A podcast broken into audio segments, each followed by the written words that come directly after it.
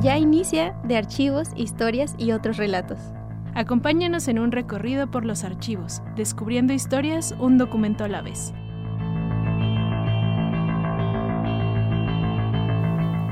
Bienvenidos a otro martes de Archivos, Historias y otros relatos. Mi nombre es Victoria Velázquez y como cada semana me acompañan Brenda Cortés. ¿Qué tal? Buenos días. Y Carlos Carmona. Hola, muy buenos días. Y le mandamos ahí un saludo a Checo Pacheco en cabina. Y hoy tenemos otra sección. Sí, andamos inaugurando.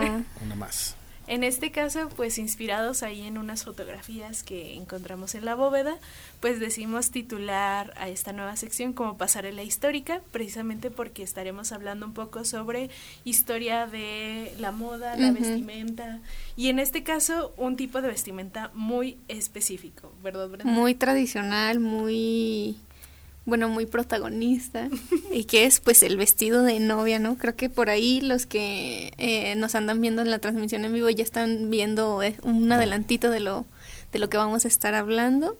En este caso pues nos inspiraron, en primera una, la fotografía de Carmen Elizondo en su boda con el escultor aguascalentense Jesús F. Contreras.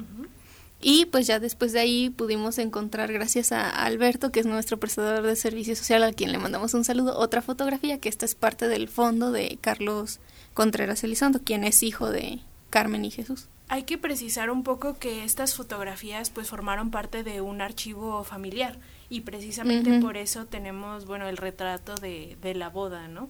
Eh, en los archivos de Jesús F. Contreras, en la sección fotográfica y en la de Carlos, Carlos Contreras Elizondo, pues podemos ver eh, tanto postales como fotografías familiares que datan de finales del siglo XIX y principios del siglo XX. Entonces, estas dos fotografías de boda, pues no son las únicas. También hay una que otra fotografía que les enviaban parientes de retratos de sus bodas.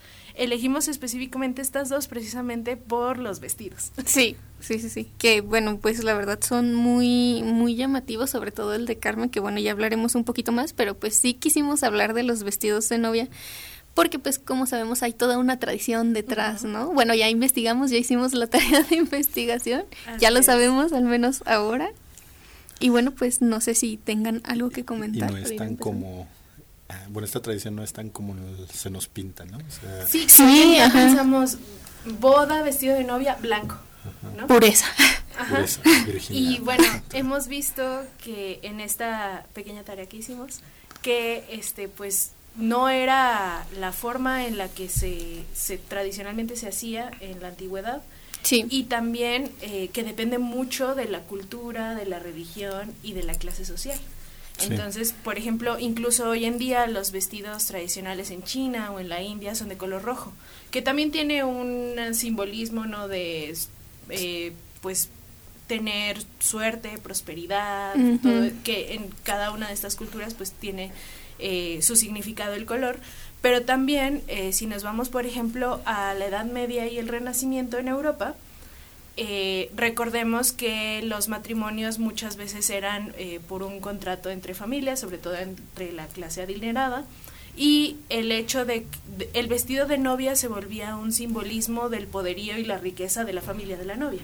Entonces vemos que se utilizaban colores como el rojo, el azul o el púrpura, precisamente porque eran los tintes que costaban más y también se utilizaban ciertas telas que, por, ejemplo, el terciopelo o las sedas, o se adornaban con joyería o piedras preciosas, precisamente para simbolizar esta, este y este poder adquisitivo. Eh, en cambio, las familias que no tenían el, el, poder adquisitivo como la nobleza o la aristocracia o el, eh, los mercaderes, pues utilizaban telas como el lino o la lana, que hoy en día son muy caras, pero en ese entonces era lo más eh, accesible. Y bueno, esto un poco empieza a cambiar en el siglo XVII, finales del XVI, principios del, o mediados del XVII, perdón, y ahí hay, una, hay un cambio en las clases altas que deciden, en lugar de utilizar estos tintes eh, oscuros o todo así, empiezan a utilizar colores pastel y bordado en, en hilo de oro y plata. Y mucho de este cambio también tiene que ver con esta constante en la moda de que le llaman trickle down, en el que la moda la pone una clase adinerada y luego por lo general por el costo de los materiales Mm. y luego este costo se empieza a democratizar. Eh, las clases medias, incluso al- eh, la clase trabajadora empiezan a poder comprar este tipo de prendas y la clase alta se quiere distinguir, entonces cambian la moda, ¿no? Que lo vemos incluso estos ciclos hoy en día. Sí. Entonces, en este siglo, pues empieza, pasan de un tinte eh, costoso, púrpura, azul, oscuro, a tintes pastel. Entonces también hay, hay esta diferenciación y sigue siendo pues telas caras, ¿no? Seda, terciopelo, todo esto. Y enseguida pues llega eh, una de las protagonistas femeninas de la historia de este siglo europea, que es María Antonieta, quien eh, decían, comentábamos ahí en Bóveda que pone de moda el color blanco, ¿no? Sí, de hecho ella fue como una, digamos, de las defensoras o partidarias del color blanco. Ella, pues recordemos esta popular y famosa reina, quien se casó a los 14 años con quien iba a ser el entonces futuro de- rey de Francia, Luis 14. XIV. Eh, ella pues se casó en Versalles en 1770 y a- a- como decimos, ella puso, bueno, ella usaba mucho el blanco, de hecho su vestido de novia fue blanco. Ah, sí. Ajá, bueno, mm, fue blanco con toques plateados, ya bien como tú decías, ¿no? Como estas eh, distinciones de, de hilos dorados y plateados y decorado con diamantes. Ay, las, las joyas preciosas. Ajá. Pero además de usar, bueno, el vestido de novia blanco, pues también, como les decíamos, fue una veladora de- del blanco y esto se caracteriza mucho en un retrato muy famoso que si buscan María Antonieta y ven un retrato de ella como con un sombrero, digamos, de paja, creo es, eh, se ve con un vestido blanco al cual de hecho ella pone de moda y desde entonces se le empieza a llamar vestido camisa porque era un vestido muy simple que de hecho fue muy criticado cuando esta pintura se hizo y se exhibió en, en el Salón de París. Fue muy criticada, que fue algo como muy contrastante, porque pues si conocemos a María Antonieta, eh, que lo principal que se habla de ella es esta frase de, ah, pues si el pueblo no tiene pan, que coman pasteles. Sí, y se le asocia con toda esta época de opulencia Sí, y sí. todo así, ¿no? Cuando se le llegó a criticar por su simplicidad. Oh, mira. Y también eh, esto de los vestidos blancos también se usa en las pelucas, ¿no? Con las Sí. pelucas empolvadas en color blanco y que el cabello tenía que ser, este, pues, blanco Blanquecino. o canoso. Ajá. Que nosotros vemos a María Antonieta en las pinturas con pelo rubio, blanco, como Targaryen. Pero ella tenía el cabello oscuro. Entonces, este, tenía que usar estos polvos, Polvos, para aclararlo. Y también, bueno, el, el maquillaje eh, muy cargado de polvo blanco en la cara. Sí, sí, sí, y que de hecho si lo tratábamos de rastrear todavía más atrás este uso de color blanco empezaba incluso desde los romanos.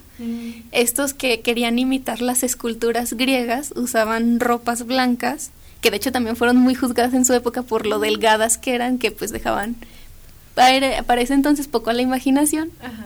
Pero sí, desde entonces y, y vemos cómo se, cómo se va retomando, ¿no? Y bueno, eh, describiremos un poco... Sí, antes de ahorita. pasar un poquito Ajá. más a- e- en el tema, ya entramos un poquito a, a quienes van usando el blanco, pero para los que pues nos están escuchando, que no tienen la oportunidad de ver el en vivo, porque ahí se están viendo las fotos, les vamos a describir un poquito de los vestidos. Sí, estos, bueno, el primero es el de Carmen. Elizondo, que es una foto, es un retrato. De su boda de 1891. Ujú. Esta pues vemos que está muy el vestido, bueno, creo que sí se sale, no sé qué tanto se salga de los estándares, pero vemos que sí sigue unos como el cuello alto, los hombros un- no son de globo, pero están un poco bombachos en la parte de arriba, mangas largas y lo que a mí me llamó mucho la atención de, del vestido es que tiene detalles de hojas, de planta. Ajá. Y bueno, algo que sí va con el canon de la época es la cola larga del La vestido larga, y la falda un poco ampona, aunque no tanto como la que se usó, se llegó a usar a mediados del siglo XIX. Vemos también el velo y un sombrero que también usa eh, de flores. Ajá. Este, Muy cargado, de hecho mm, parece una corona de flores. Y, y el velo largo, ¿no? Y efectivamente uno de los aspectos que nos llamó eh, más la atención tanto a Brenda como a mí fueron estas como tiras, Sí, lianas. son, eh, para los que no están viendo, son, mm, se alcanzan a ver de frente tres tiras de lianas que van desde la cintura hasta el final de la falda, que llaman bastante la atención. Que se me hace a mí algo como muy bohemio. Sí, tiene, están hechas como de hojas y de florecillas como este que le llaman nubecilla, ¿no? En, sí, en los arreglos sí, sí, de, esta de flor flores. pequeña para llenar los ramos. Ajá, y entonces da este aspecto como, sí, como tú dices, bohemio y a la vez este distinto. Sí. No sé exactamente qué tan... eh, Fuera del canon estuviera, Ajá. ¿no? sí, porque bien pudo haber sido algo usado en ciertos grupos en esa época. A lo mejor entre O, los o artistas. quién sabe si fue algo que simbolizaba algo para ella, no sé. También. Podría ser. Ajá. ¿no? Y ahora, aquí no se ve el ramo que llevaba, pero... Pero, sí llevaba un ramo. Ajá, hay una pintura en, en la bóveda donde retratan este momento de la boda y se nota que es muy distinta porque incluso le ponen atrás la Torre Eiffel cuando ellos se casaron aquí en Aguascalientes. Photoshop de antes. Imagino también que simbolizaba, no sé, el éxito que tuvo Contreras Ajá, lo en significativo París. que era París para porque, porque Contreras. iba, iba regresando de, de París prácticamente También, cuando se casó. entonces, y ahí sí trae un ramo. Entonces también ahí no cabe a... a- Aclarar que traía un ramo. Ajá. Y bueno, antes de continuar con el segundo vestido, pues creo que es hora de que pasemos un corte musical, Carlos. Ah, ok. Bueno, vamos a ir a- con una canción de un grupo llamado The Hilly Billy Moon Explosion y una canción que habla sobre el amor ah, eterno. se llama My Love Forever More.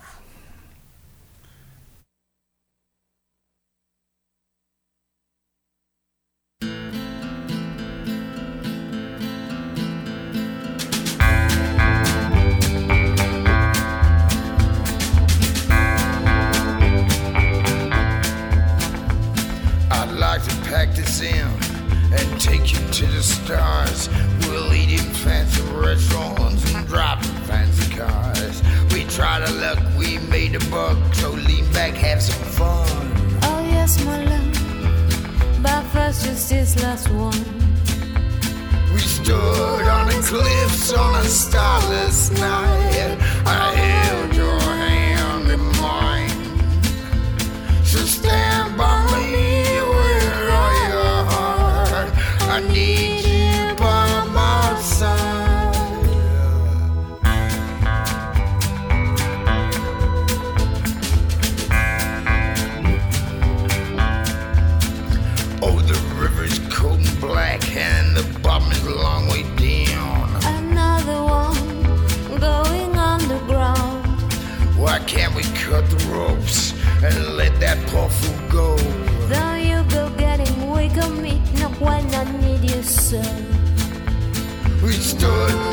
on on a starless night.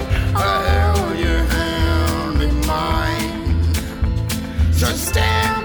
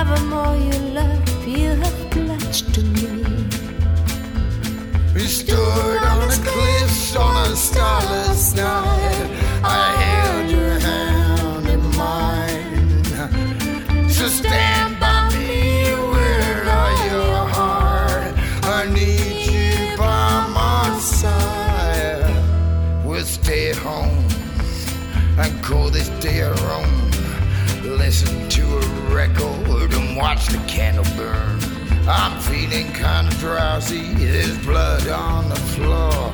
And when I'm gone, you still will have my love forevermore. My love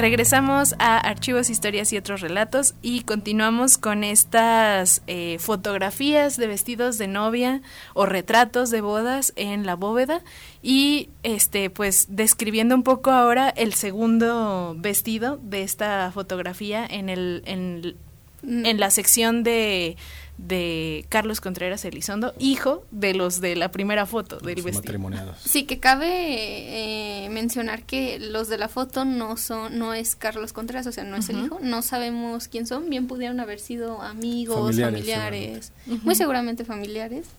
Y bueno, aquí sí vemos el, el cambio generacional, ¿no? Ya esta es Sí. una de 1936.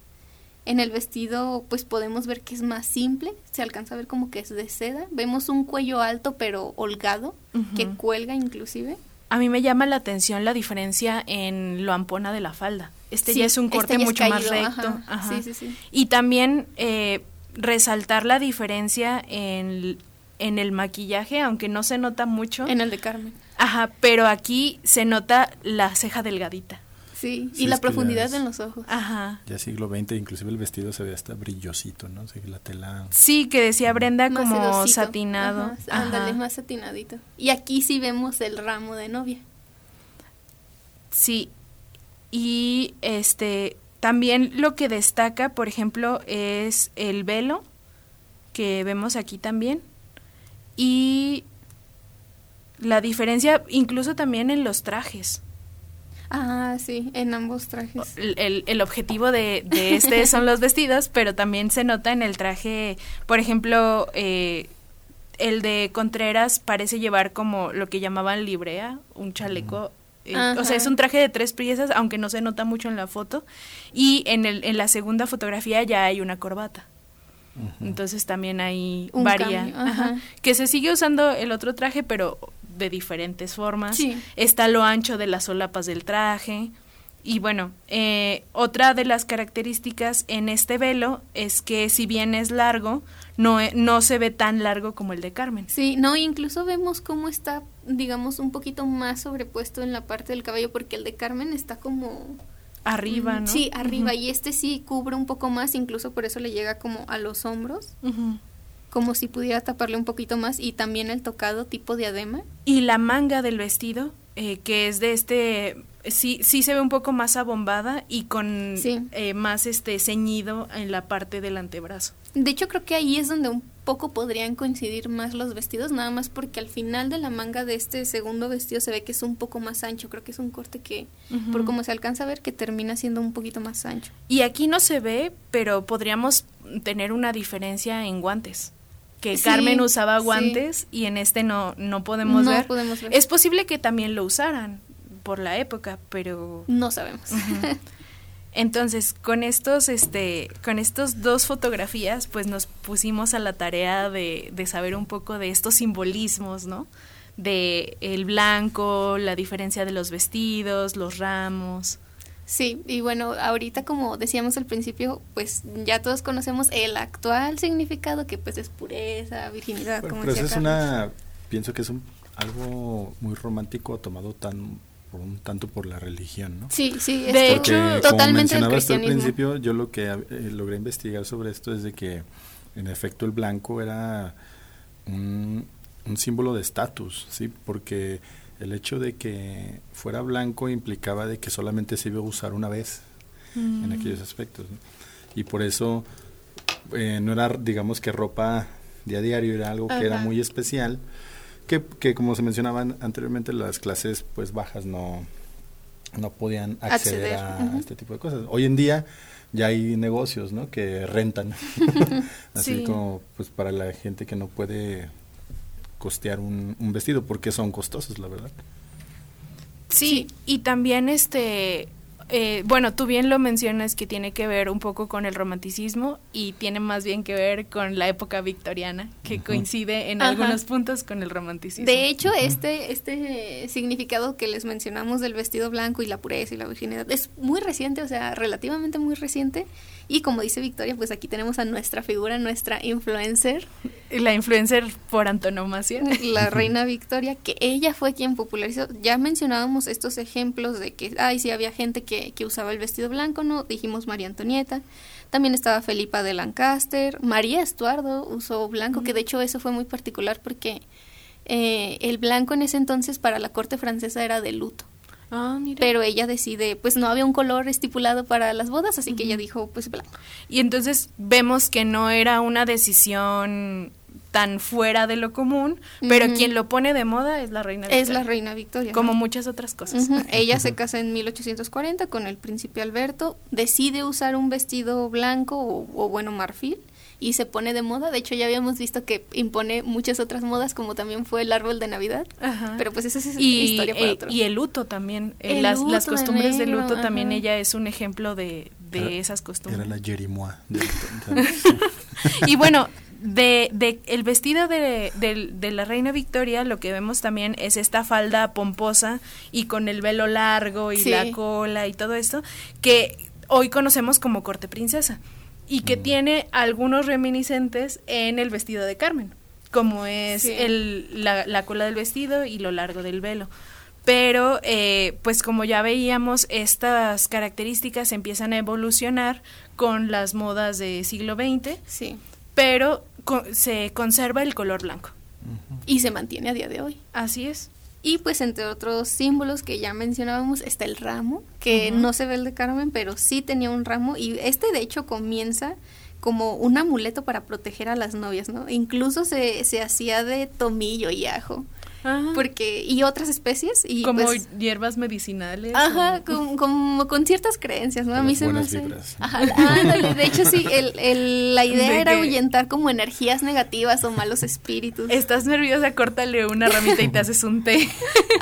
o si te desmayas ahí de la impresión. con el ajo. Eh, Pero bueno, en la Edad Media también luego se empezaron a usar flores y, y otras especies, esto pues para disimular el olor, ¿no? Recordemos que pues en ese entonces desgraciadamente pues la higiene no era la misma que, que ahorita.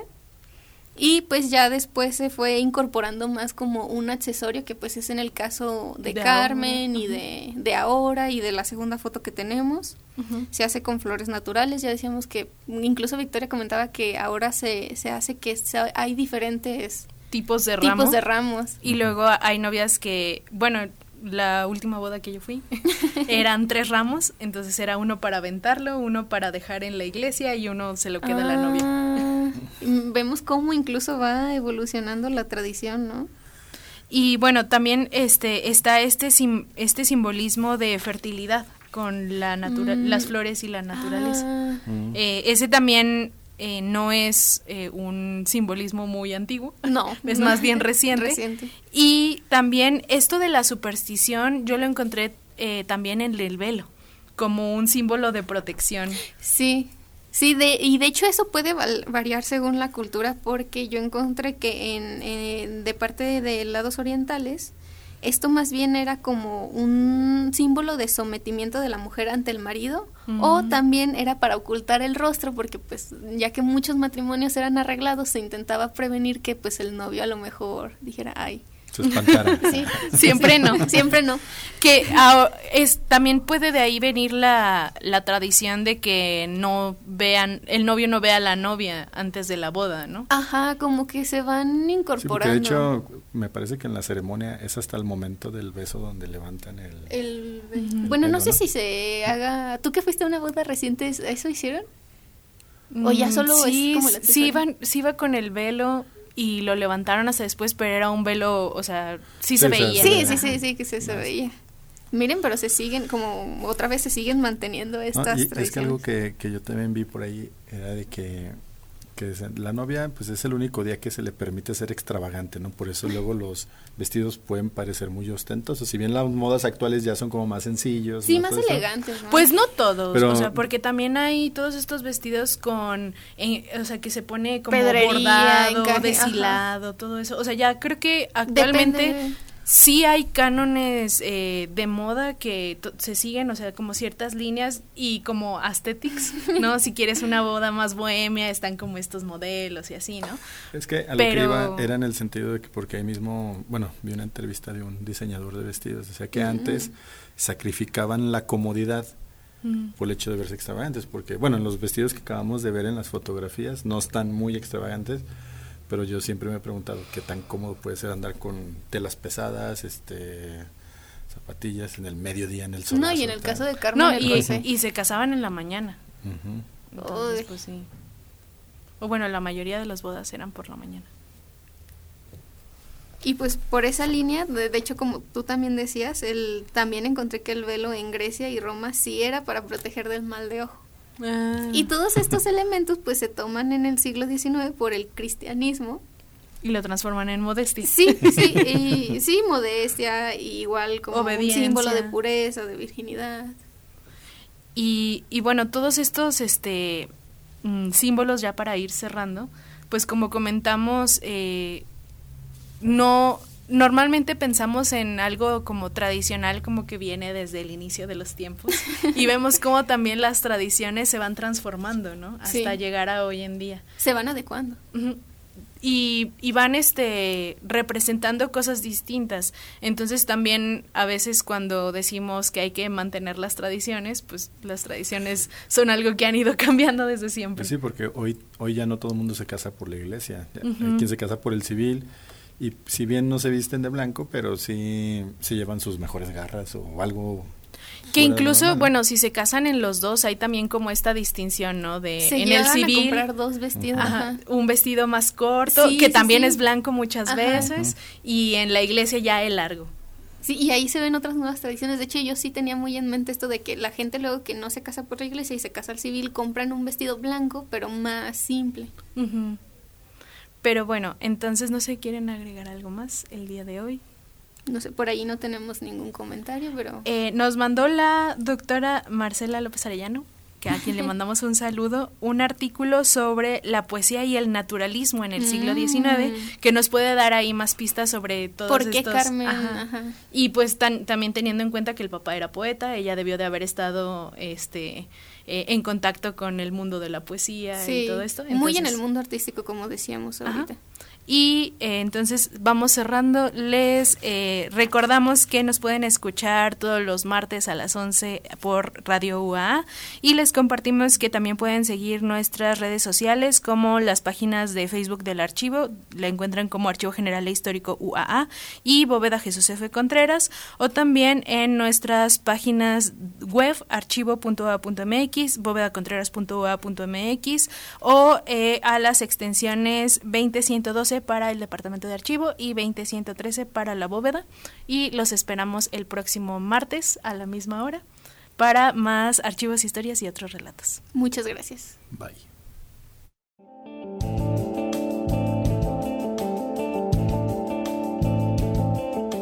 Gracias por escuchar de archivos, historias y otros relatos Les esperamos el próximo martes a la misma hora por Radio UAA 94.5 FM.